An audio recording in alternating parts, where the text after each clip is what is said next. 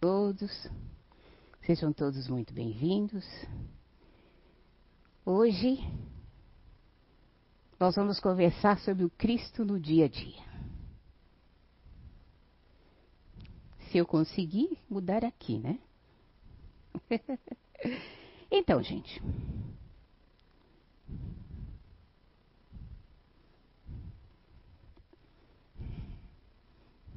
Só um instantinho. Falha técnica.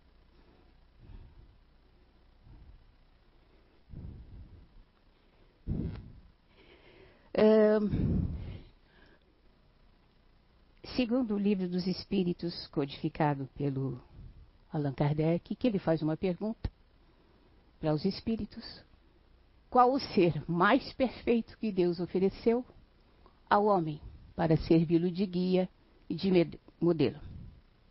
E aí o Espírito da Verdade diz: Jesus. Jesus é para o homem o tipo da perfeição moral que a humanidade pode pretender na Terra. Deus nos ofereceu como o mais perfeito modelo. E a doutrina que ensinou é a mais pura expressão de sua lei. Por quê?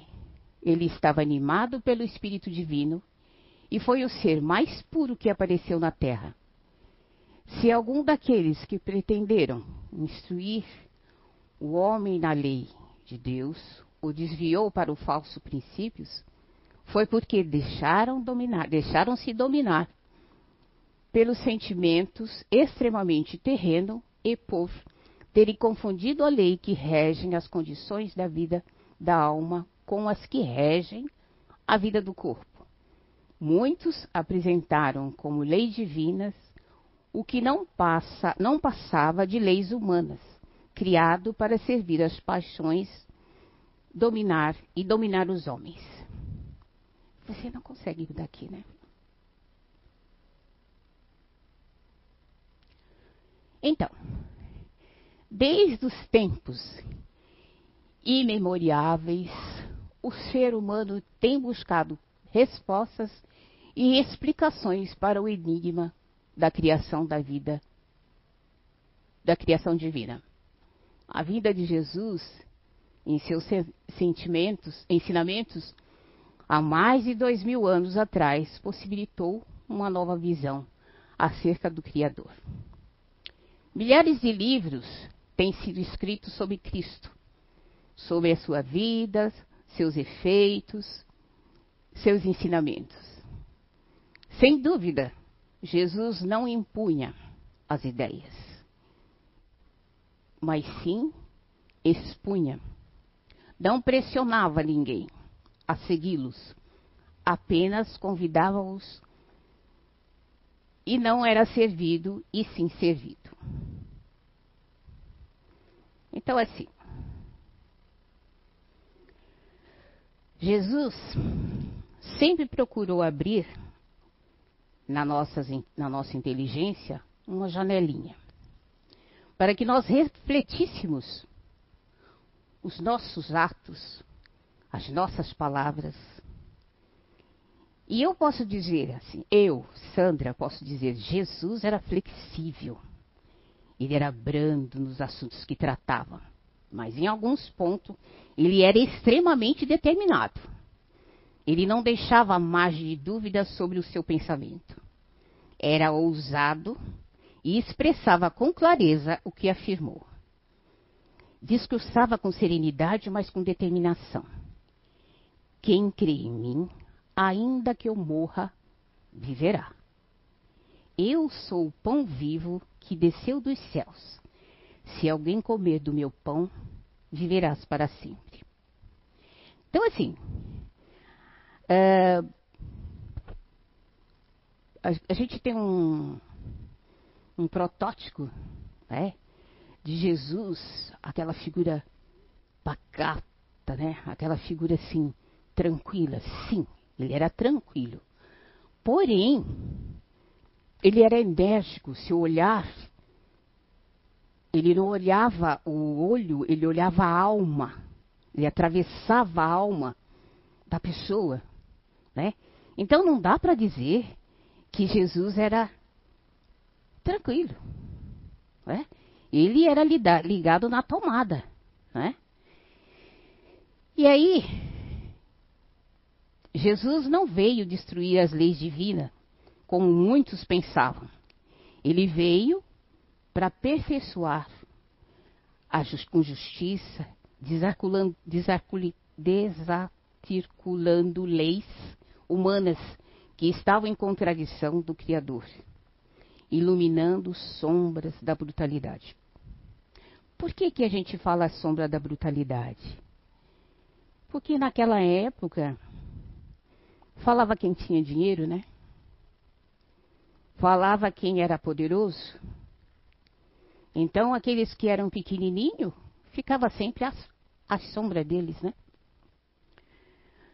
Mas Jesus veio confortar em todos os momentos, reportando a Deus como Pai Celeste e Pai de, dessa imensa família.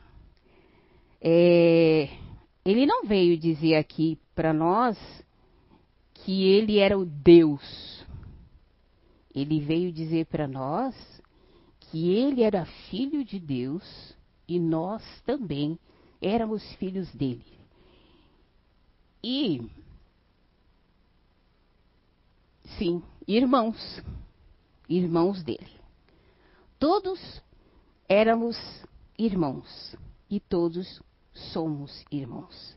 Em todo o caminho da verdade, no trilho do progresso moral, realizando a vontade do Pai dos céus, somos herdeiros dessas mansões.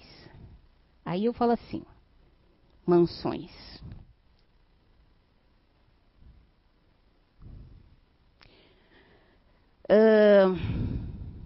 Quando a gente fala.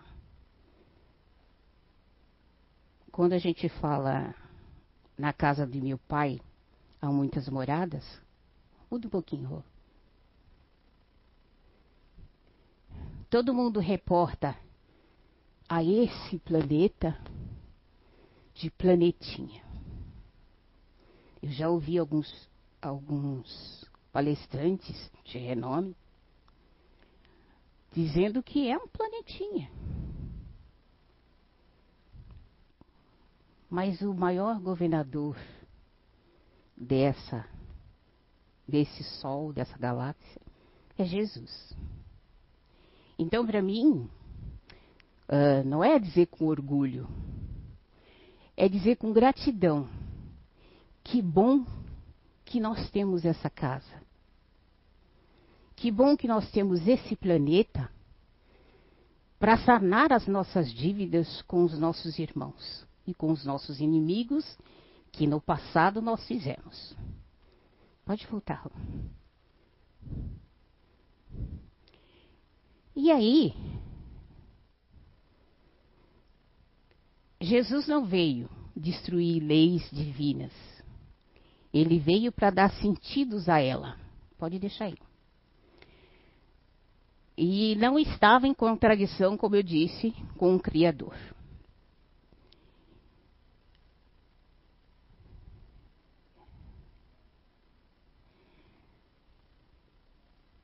Jesus é um dos membros divino da comunidade de espíritos puros, eleito pelo Senhor Supremo do Universo, em cujas mãos se conservam as rédeas diretoras da vida de todas as coletividades planetárias e dos demais que constituem o sistema solar. Então, a nossa casa não é um planetinha. É uma casa, é um planeta que nós devemos dar, ter gratidão e cuidar dessa casa. Porque é nesta casa que Cristo veio dar os seus ensinamentos. E por que Cristo veio para a Terra? Ele veio ensinar diretamente como conquistar a felicidade e qual o caminho da verdade e da vida. Ele é a luz do princípio, e nas mãos misericordiosas repousam os destinos do mundo.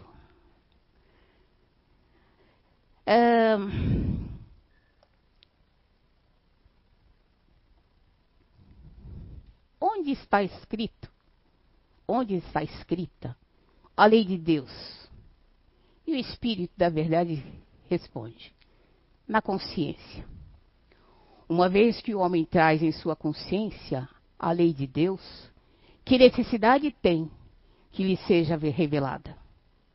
E o Espírito da Verdade responde: ela a teria esquecido e desprezada.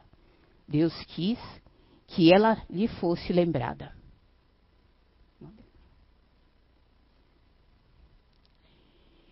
Então, quando Jesus veio aqui, ele quando veio trazer o maior ensinamento, que é o amor de Deus para conosco, ele não veio numa numa era muito boa, numa época muito boa. Era uma época que Roma dominava o mundo e não existia uh, direitos para os menores, a não ser para os nobres e para aqueles que iam à guerra, né, e voltavam contando as carnificinas, né, de que é, ele foi determinado a fazer. E foi nesse cenário de abandono, de esquecimento, de loucura, que Jesus veio falar de amor. Pode mudar. Quando ele fala de amor, ele fala de um amor uh, porque ele vê nas crianças, ele vê dos pobres, dos doentes, dos aleijados, como nosso irmão. E ele fazia essa interação uh, com os escravos. Né? Ele sentava, ele conversava, né? porque eles, coitados, eles sofriam. Qual era o futuro deles? A morte. Por quê? É, só existia duas classes: a classe rica e a classe pobre e miserável. Né? E quando Jesus veio aqui, ele veio dizer o amor que ele tinha por eles. Né? Então ele sentava, ele conversava, ele con consolava, com alegria, não era com tristeza, era com alegria, ele contagiava o local. E fazia com que aquela pessoa, aquele ser humano tão ultrajado, se sentisse bem, se sentisse melhor, né? E às vezes, muitas vezes, eles, ele conseguia fazer com que a pessoa, esse, esse espírito, né, não se conformasse com a situação, mas refletisse.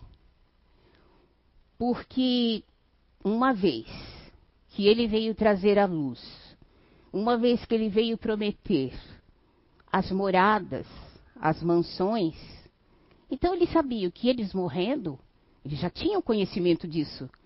Mas ali agora ele tinha uma certeza de que eles herdariam uma outra casa, né? Então Jesus falava com tanto carisma, com tanto amor, com tanta convicção, que mudava e promovia essa mudança não de fora para dentro. Não é que ele ia deixar de ser escravo, ele continuaria sendo escravo. Mas era um escravo que entendia a situação dele. Então ele mudava de dentro para fora. Né? E mudava de, de cima, de baixo para cima. Quer dizer, ele se despia do orgulho e olhava a vida com outro sentido. Pode mudar. Jesus e os esquecidos vivos. Ah, é uma passagem tocante, né? Jesus e as Marias. Quando Jesus andava ali e pregando o seu evangelho, disseminando o seu carinho, o seu amor com aquelas pessoas humildes, ele não esquecia desses irmãos que na época escravos, não tinham alimento direito, não tinha condições de higiene, né? É, dormiam, às vezes, no, no, no relento. E é óbvio que contraía doenças, e às vezes doenças degenerativas. No caso, na época, era lepra. E o que, que acontecia? Ora, se ele forte era açoitado, era surrado, mas ele é, dava o sustento para o patrão. Agora imagina ele doente, aonde que ele ia ficar? Era jogado, era jogado.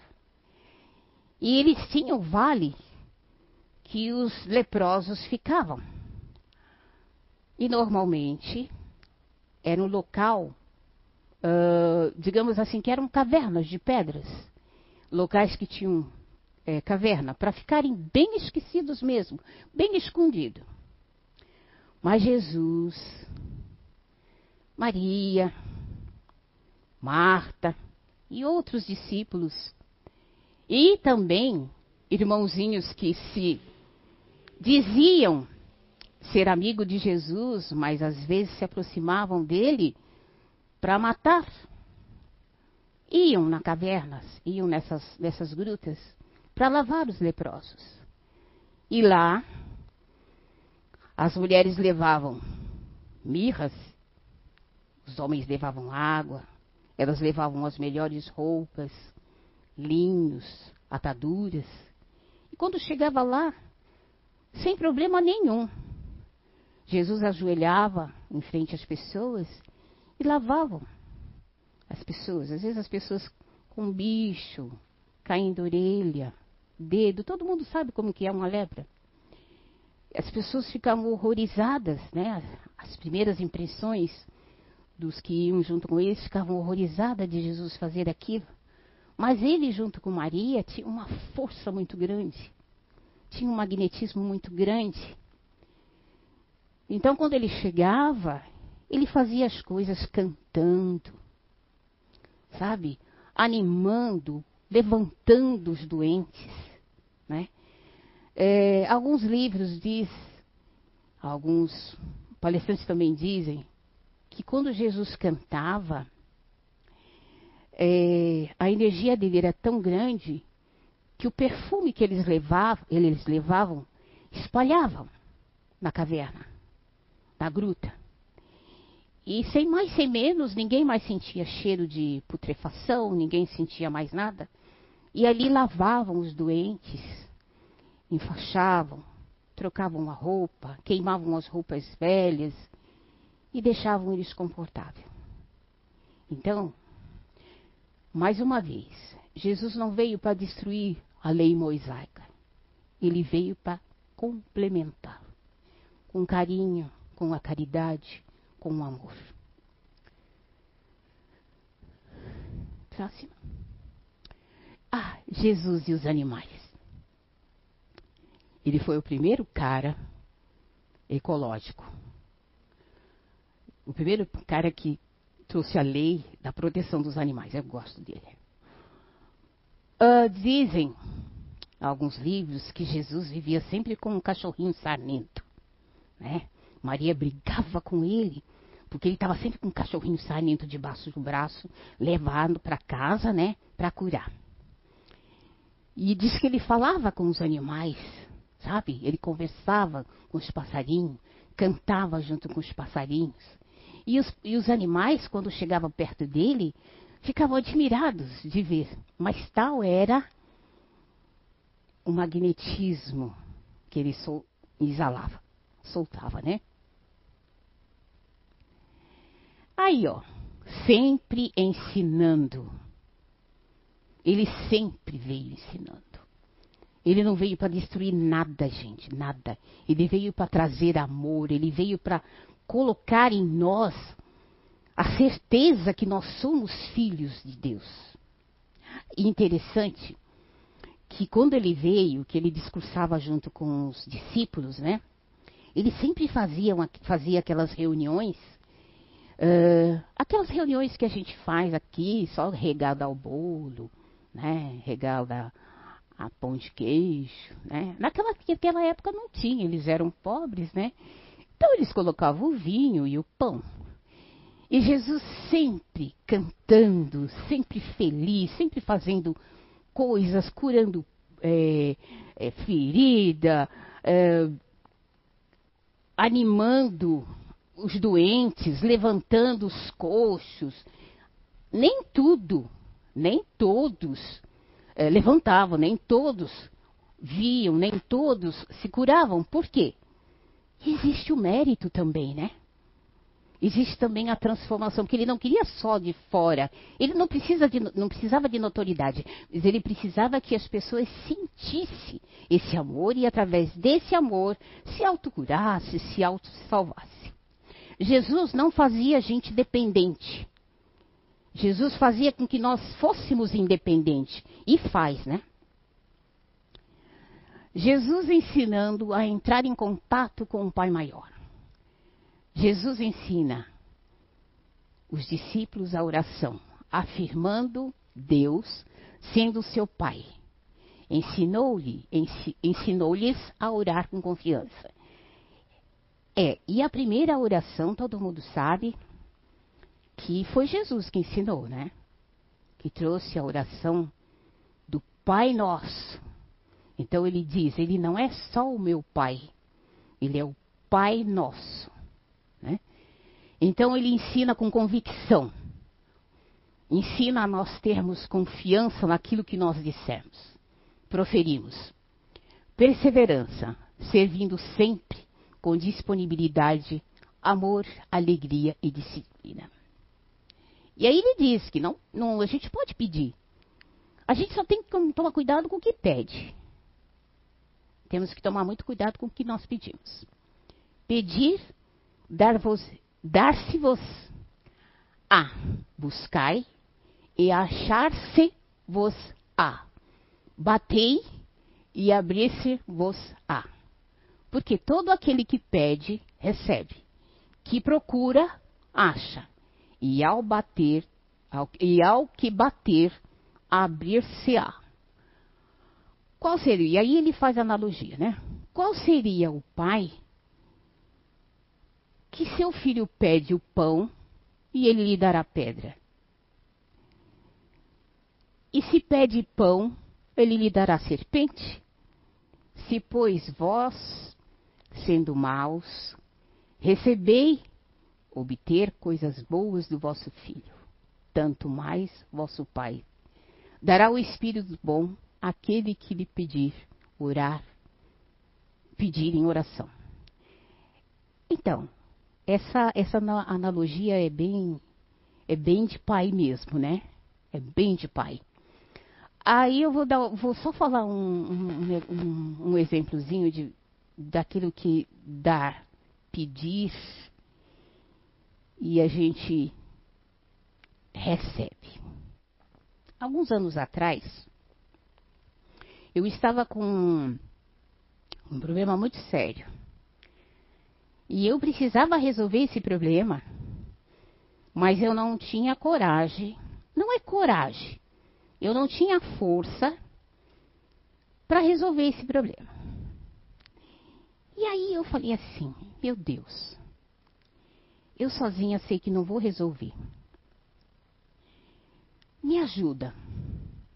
Coloque uma pessoa no meu caminho que possa abrir os olhos dessa pessoa que está fazendo coisa errada. E eu recebi vários recadinhos. Mas aí eu fiquei esperando. Um dia aconteceu. E essa pessoa foi chamada à verdade. E eu depois eu fiquei assim, meu Deus, eu podia ter falado, né? Eu podia ter agido.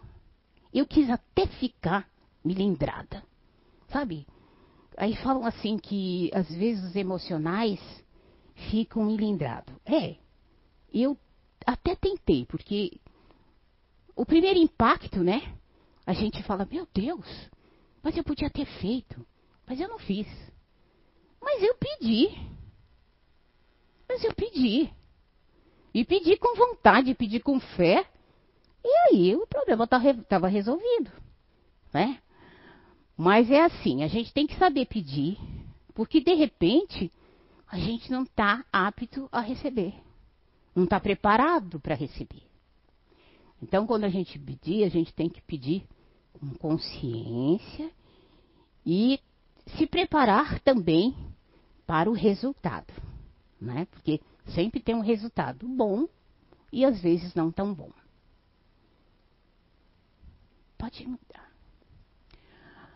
Aí, o maior exemplo que eu, eu, eu, Sandra, quando leio o Evangelho de Jesus, a Bíblia, não o Evangelho, a Bíblia mesmo, é o exemplo de Jesus na casa de Zaqueu. Né?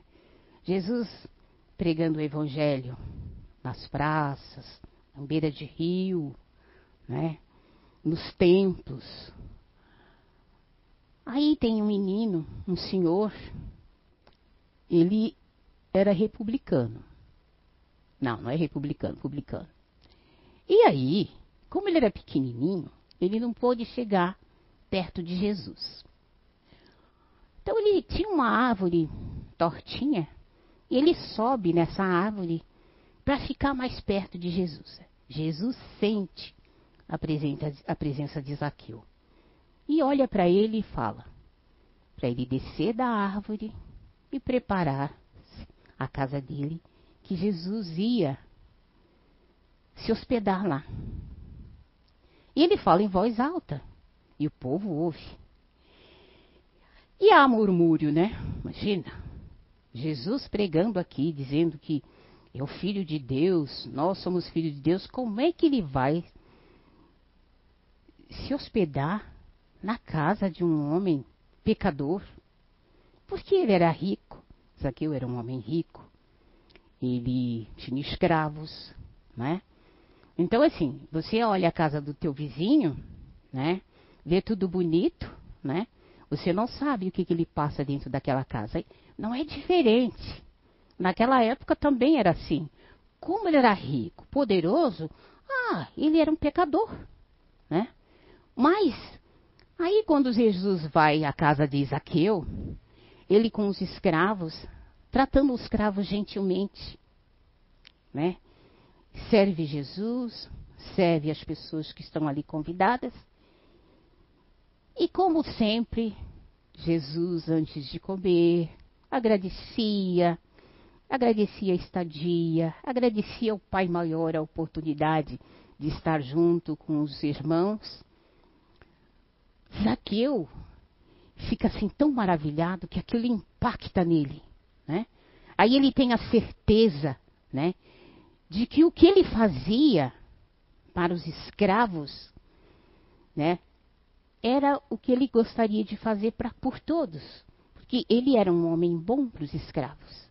E aí ele entendeu o que Jesus pregava, que não faça com uns para os outros aquilo que você não quer que faça para você, né? A caridade, essa é a maior caridade. Eu não vou fazer para os outros o que eu não quero.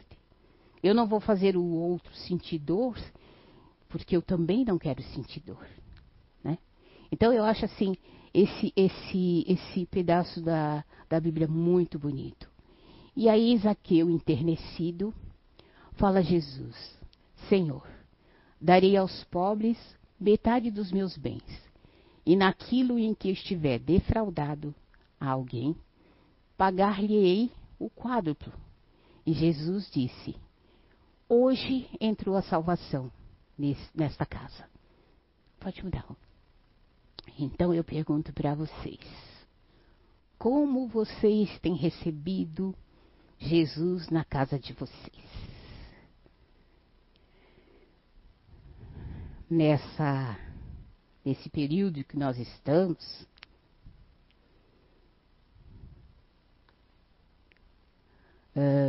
como nós estamos recebendo Jesus no nosso lar.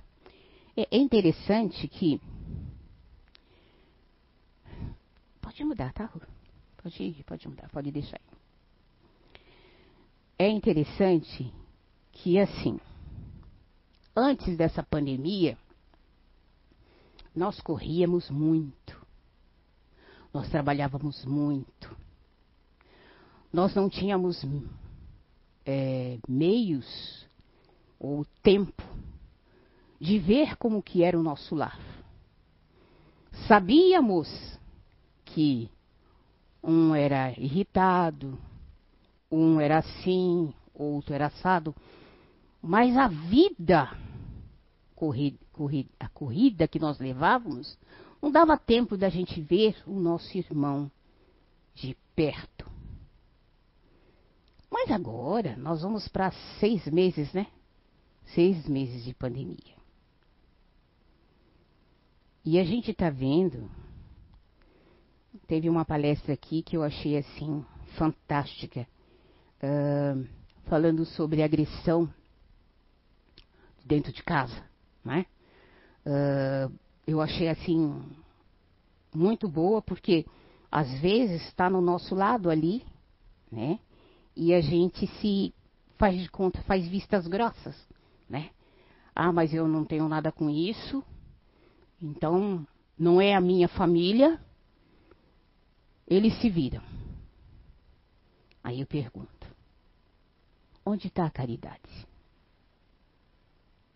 Como você está colocando Jesus na sua vida? Ele não é o teu irmão? Hoje ele é teu vizinho. Hoje é teu vizinho. Mas amanhã pode ser seu parente. Né? Um primo distante, né? E aí? Nós ainda temos leis, né? Então nós podemos e devemos ajudar esse irmão, ainda que ocultamente. Uh, eu vejo também uh, que pessoas totalmente desesperadas,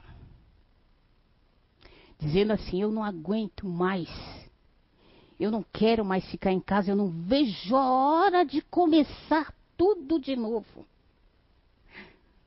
Será que vai ser do jeito que a gente quer? Será que vai ser do mesmo jeito que era antes? Será que essa pequena pausa que nós estamos tendo não é para nós ver, revermos os nossos conceitos? Será que nessa, nesse, nesse pequeno recesso não é para a gente escutar um pouco a gente mesmo. Porque a caridade começa primeiro conosco mesmo. Para depois a gente olhar o outro, ou defeito, ou qualidade, seja lá o que for, lição. Mas primeiro a gente. E aí eu tenho visto muita gente desequilibrada. E até mesmo é, com indício de desequilíbrio mental. Então, assim, o que, que nós podemos, nós espíritas, os católicos, os protestantes, o que que, ele, o que, que eles recomendam nessa época? A oração, gente. A oração. Mas não a oração assim, sem um procedimento que dá para a gente fazer acompanhar um idoso, lavar um idoso, porque eu estou vendo muito idoso esquecido. Olha os esquecidos de Deus. Eles precisam, Jesus, olha, mas eles também precisam do nosso, nosso olhar. Eu estou vendo também muitos animaizinhos na rua. Onde está a caridade? Ah, mas eu não tenho, não tenho paciência. Ele late demais, ele faz isso e faz aquilo outro. Solta na rua. Às vezes vão longe. Onde você está colocando Cristo no seu dia a dia? Estava conversando com a Rosimar em casa, falando quando Jesus veio para o planeta Terra exemplificar o seu carinho, a leis de, de Deus. Muitos espíritos, a Terra estava passando por um processo muito ruim de espíritos bárbaros, espíritos embrutecidos, e não tinha como evoluir com aqueles espíritos. E aí, sabiamente, os espíritos de luz vieram e prenderam um pouco desses espíritos, né? Mas depois eles foram soltos. Esse pequeno recesso que Jesus teve e deu para nós, exemplificando, falando das leis, as leis morais não era a lei do homem, eram as leis morais para que nós crescêssemos. Teve esse recesso. Mas depois os espíritos vieram novamente. Então eu pergunto: o que é que nós estamos fazendo com o nosso Cristo de, do dia a dia, nesse pequeno recesso? Muitos espíritos estão desencarnando. Muitas pessoas estão indo embora. E será que esses espíritos estão conformados de ir do jeito que estão indo? Abandonados pela família, né?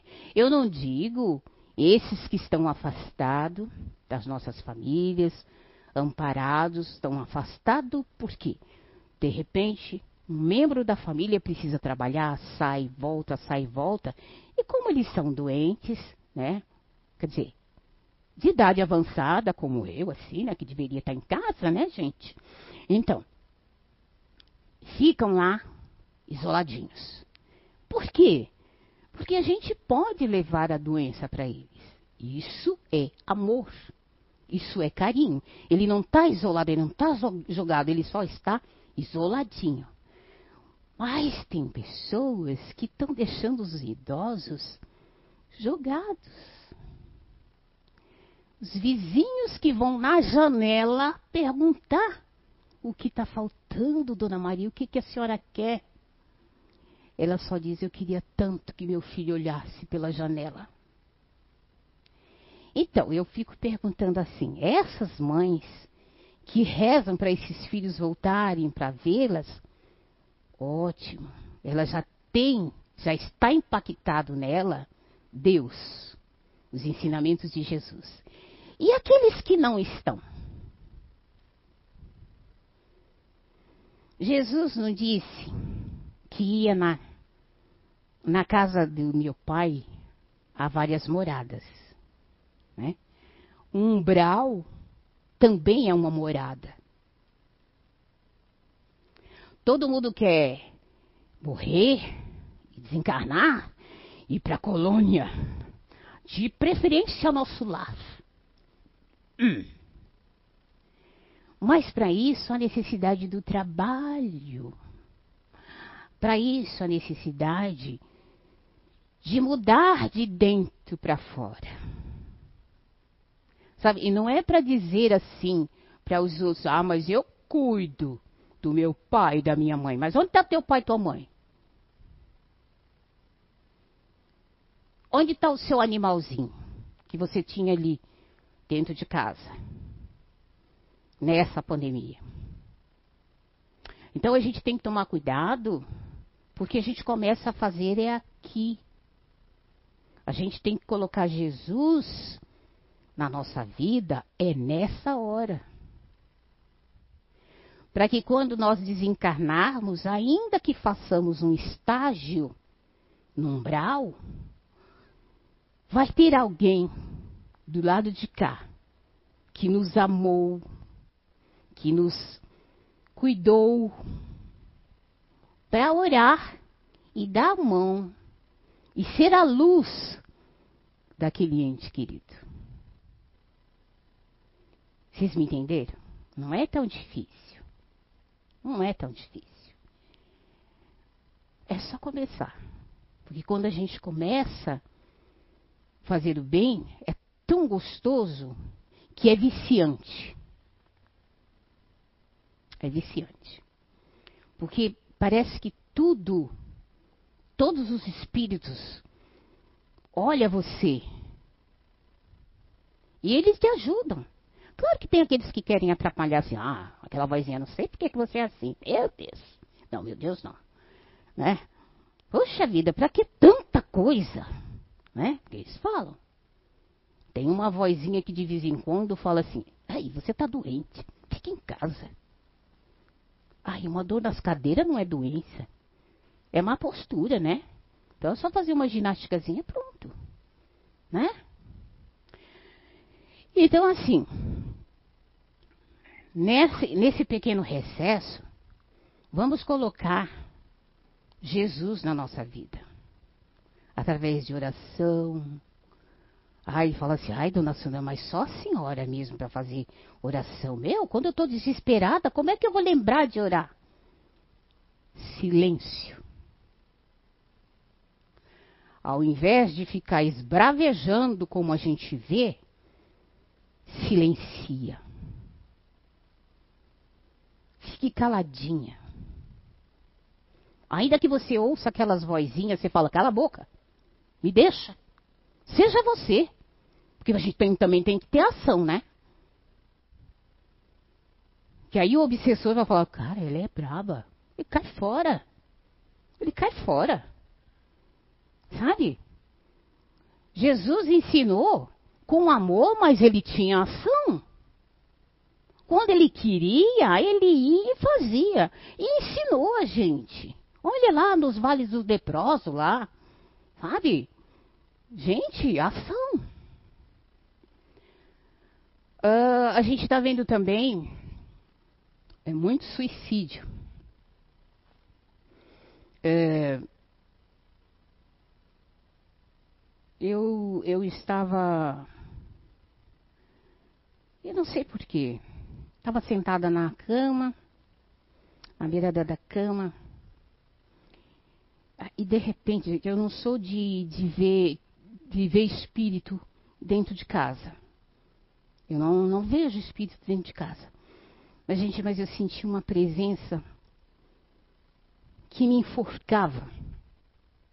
Eu queria respirar, eu queria chamar socorro, eu queria falar para as minhas filhas que eu não estava bem, eu queria. Mas ali ficou me sufocando. Olha só o desespero, né? Aí eu falei assim: epa, peraí. Fiquei em silêncio, fiz uma oração. E aí esse irmãozinho veio na mesa mediúnica. Ele tentou o suicídio, mas lhe faltou coragem e ele pediu ajuda. Ele me achou. Por quê? Eu não estava na frequência dele, mas eu estava orando pelos suicidas. Não é que vocês têm que sentir o que eu senti, hein, gente? Não é isso. Não é isso. Mas quando vocês lembrarem dos suicidas, não chamam, não falam que eles são covardes, que eles têm medo da vida, que eles têm medo de enfrentar o problema. Não. Não façam isso. Apenas orem por eles. Porque muitos tiram a vida na ausência do amor, na ausência da compreensão, na ausência do entendimento. Ele não entende o que se passa com ele. Ele se sente diferente. Então vamos abraçá-lo com a oração. Porque oração também é uma ação. E aí, eu quero encerrar com vocês uma psicografia de Divaldo Franco, de Franco, de Joana de Ângeles, que ela diz assim: Antes a dificuldade do caminho e as rudes provas da evolução, resguarda-te na prece ungida de confiança em Deus, que te impedirá resvalar no abismo da revolta, e um pouco de silêncio íntimo e de concentração, a alma em atitude de súplica, aberta à inspiração, eis a condição necessária para que chegue a apaziguadora resposta divina. Cria esse clima de prece como hábito e estará perene, em perene comunhão com Deus, fortalecido para o desafio da marcha. Então, assim, gente, eu convido a vocês nessa nesse pequeno recesso a fazerem junto com a família, porque estão todos no mesmo teto, independente de religião, independente de credo. Fazer o evangelho de Jesus no lar. Receber esse Jesus. Receber esse Jesus assim. Sabe? Receber o abraço dele, o consolo dele. Sabe? Se sentir forte. Para enfrentar esse recesso. Que a gente não sabe quando termina. Nós não sabemos como começou, porque todo mundo fala, ah, começou em tal mês. Não, não sabemos quando começou. E também não, vamos, não estamos sabendo quando é que vai terminar. Nós não sabemos quantas almas desesperadas na escuridão vão desencarnar. Então sejamos a luz dessas almas. Emmanuel e Chico. Chico dizia assim para o mentor: Eu não sei, de vez em quando eu sinto uma sombra, e essa sombra às vezes me, me atrapalha, porque ela é tão intensa, essa luz, e eu me sinto na sombra não me sinto nada. Emmanuel disse para ele: Pois é, eu também sinto. Mas aí Chico pergunta para ele: Como você sente? Sim. Quando eu vou lá no mundo espiritual buscar trabalho para você, eu sinto uma luz intensa. Essa sombra que você sente, essa intensa. Mas quando essa luz se afasta, eu me sinto um crocodilo. Olha, Emmanuel. Então, gente, não se menospreze, porque isso é só alegórico. Mas se sinta um filho de Deus. Abra a porta para esse nosso irmão Jesus, porque ele traz luz para nós. Às vezes, o mentor espiritual da gente está nos iluminando. Aí a pessoa fala assim: Meu Deus, você é uma pessoa tão iluminada. Se sinta valorizada, tá? Porque ainda nós temos o nosso mentor do nosso lado. Né? E para deixar mais forte, deixa Jesus também do teu lado. Gente, muito obrigada, tá?